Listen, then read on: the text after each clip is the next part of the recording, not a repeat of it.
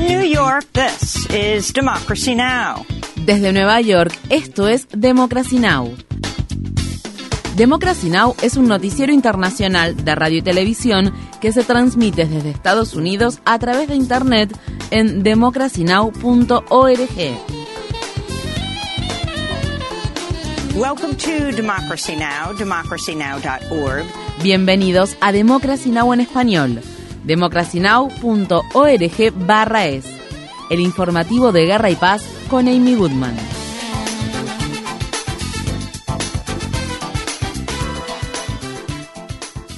En Estados Unidos, la Casa Blanca aprobó una declaración de emergencia federal para el estado de Mississippi debido a la crisis de agua que vive la ciudad capital Jackson, donde su población, que es mayoritariamente negra, se encuentra sin agua corriente por tercer día consecutivo. Las lluvias torrenciales provocaron el desbordamiento del río Pearl y, como consecuencia, la inundación de una planta de tratamiento de agua, por lo que se les cortó el suministro de agua de manera indefinida a 180.000 residentes de la zona. El martes, Mississippi movilizó su Guardia Nacional para distribuir agua a decenas de miles de residentes de Jackson que han estado enfrentando problemas de agua durante años debido, en parte, a la falta de fondos por parte del gobierno estatal. Visite nuestro sitio web democracynow.org barra es para ver la conversación que tuvimos con el alcalde de Jackson, Chokwe Antarlumumba. Una nueva presentación judicial del Departamento de Justicia de Estados Unidos revela que los fiscales federales creen que el expresidente Donald Trump pudo haber ocultado y retirado documentos clasificados de su propiedad de Mar-a-Lago en un esfuerzo por engañar a los investigadores que buscan recuperar dichos materiales oficiales. En un documento de 36 páginas entregado al tribunal que lleva el caso, el jefe de la Oficina de Contrainteligencia del Departamento de Justicia, Jay Bratt, escribe, el gobierno también obtuvo pruebas que indican que es probable que los registros del gobierno se hayan ocultado y retirado de la sala de almacenamiento y que se hayan tomado medidas para obstruir la investigación. En la nueva presentación judicial, el Departamento de Justicia incluye una foto que muestra una serie de documentos marcados como ultrasecretos esparcidos sobre una alfombra. La nueva presentación también cuestiona los esfuerzos previos del equipo de Trump para devolver voluntariamente los documentos clasificados. Como parte de la presentación, el Departamento de Justicia instó a que no se designe un perito especial para revisar los documentos incautados alegando que es innecesario y dañaría significativamente intereses importantes del gobierno, incluidos los intereses de seguridad nacional. En noticias de Ucrania, un equipo de inspectores nucleares del Organismo Internacional de Energía Atómica salió de Kiev rumbo a la central nuclear de Zaporilla, ocupada por Rusia, la central nuclear más grande de Europa. En las últimas semanas, Rusia y Ucrania se acusaron mutuamente de atacar la planta, lo que generó temores de que se produzca un desastre de radiación. El director general del Organismo Internacional de Energía Atómica, Rafael Grossi, habló hoy en Kiev.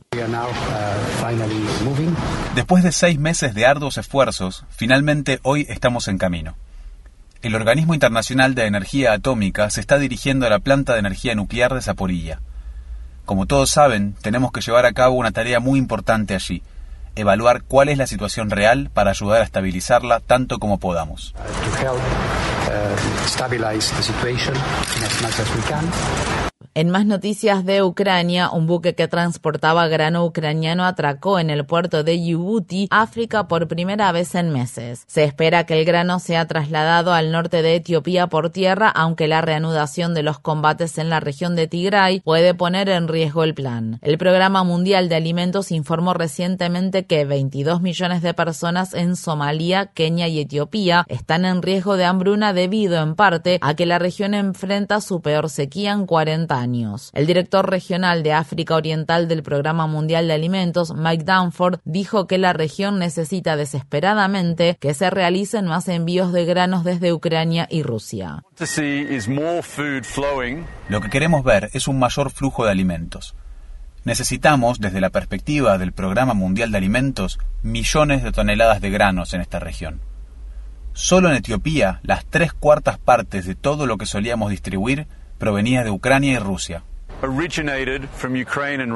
En otras noticias relacionadas con la guerra en Ucrania, Alemania acusa a Rusia de utilizar los suministros de energía como arma luego de que el gigante energético estatal de Rusia, Gazprom, anunciara que cortaría por tres días el suministro de gas a Alemania. Gazprom dijo que el corte era necesario para abordar los problemas técnicos del gasoducto Nord Stream 1 que están vinculados con las sanciones impuestas por Occidente. El ex líder soviético Mikhail Gorbachev murió en Moscú a la edad de 91 años. Gorbachev lideró la Unión Soviética desde 1985 hasta su disolución en 1991 y ha sido ampliamente reconocido por derribar la cortina de hierro, ayudar a poner fin a la Guerra Fría y reducir el riesgo de una guerra nuclear al firmar acuerdos sobre armas nucleares claves con Estados Unidos, incluido el Tratado de Fuerzas Nucleares de rango intermedio. En 1990, Gorbachev ganó el Premio Nobel de la Paz. 25 de diciembre de 1991, Gorbachev anunció su renuncia pocos días antes de la disolución de la Unión Soviética.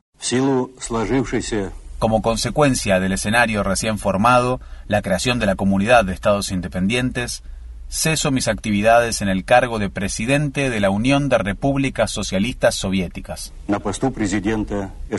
El secretario general de la ONU, Antonio Guterres, dijo, Mikhail Gorbachev fue un estadista único que cambió el curso de la historia. El mundo ha perdido a un destacado líder mundial, un multilateralista comprometido y un incansable defensor de la paz. En Moscú, un alto portavoz del Kremlin describió a Gorbachev como una persona extraordinaria, pero dijo que su romanticismo sobre el acercamiento con Occidente no tenía justificación. Los medios rusos informan que Gorbachev no recibirá un funeral de Estado. El presidente ruso Vladimir Putin calificó la disolución de la Unión Soviética en 1991 como la mayor catástrofe geopolítica del siglo XX. El secretario general de la ONU, Antonio Guterres, advierte que el mundo avanza como un sonámbulo hacia la destrucción del planeta. Guterres se refirió a la catástrofe climática cuando le solicitó a los países ayudar a Pakistán a recuperarse de las devastadoras inundaciones que han dejado a un tercio del país bajo el agua y han matado a más de 1.100 personas y desplazado a 33 millones de residentes.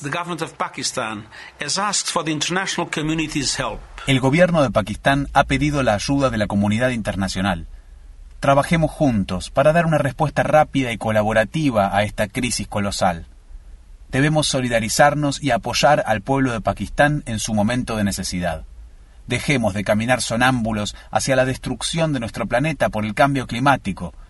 Hoy es Pakistán, mañana podría ser el país de ustedes. Las autoridades pakistaníes estiman que las inundaciones han dañado o destruido un millón de hogares y arrasado más de 2.000 millas de carreteras. Además, las autoridades dicen que alrededor de un millón de animales han muerto.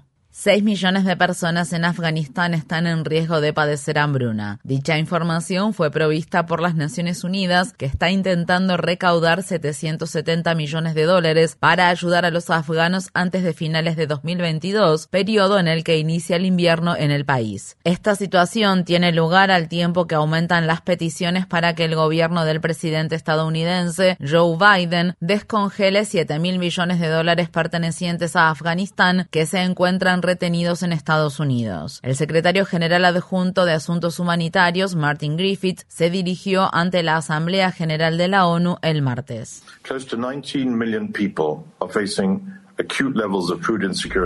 Cerca de 19 millones de personas se enfrentan a niveles agudos de inseguridad alimentaria, incluidas 6 millones de personas que se encuentran en riesgo de padecer hambruna. Más de la mitad de la población, unas 24 millones de personas, necesitan asistencia humanitaria. Se estima que 3 millones de menores están gravemente desnutridos, de los cuales alrededor de un millón sufre el tipo de desnutrición más grave y mortífera. Sin un tratamiento especializado, estos niños y niñas podrían morir. En Estados Unidos, los legisladores de la Cámara de Representantes del Estado de Carolina del Sur, liderada por republicanos, aprobaron una prohibición casi total del aborto, excepto en los casos de embarazos causados por violación o incesto. Mientras tanto, en el estado de Indiana, las clínicas que realizan abortos presentaron una demanda para bloquear la prohibición casi total del aborto, que entrará en vigencia el 15 de septiembre en todo el estado. Las clínicas dicen que la ley infringirá el derecho a la privacidad de los habitantes de Indiana y violará la garantía de igualdad de privilegios del Estado. La esperanza de vida se ha desplomado por segundo año consecutivo en Estados Unidos debido en parte a la pandemia de coronavirus. En estos dos años se ha presentado la caída más pronunciada en casi un siglo. Según el Centro Nacional de Estadísticas de Salud, la esperanza de vida del estadounidense promedio ahora es de 76 años, mientras que antes de la pandemia era de 79. La esperanza esperanza de vida de los pueblos indígenas se ha reducido a tan solo 65 años, lo que representa una disminución de 6,5 años desde que comenzó la pandemia. En Estados Unidos, un policía de la ciudad de Columbus, estado de Ohio, mató a tiros a un joven negro desarmado de 20 años llamado Donovan Lewis, que se encontraba tendido en una cama. El tiroteo ocurrió justo antes de las 2.30 am del martes, dentro de un apartamento donde la policía cumplía una orden judicial.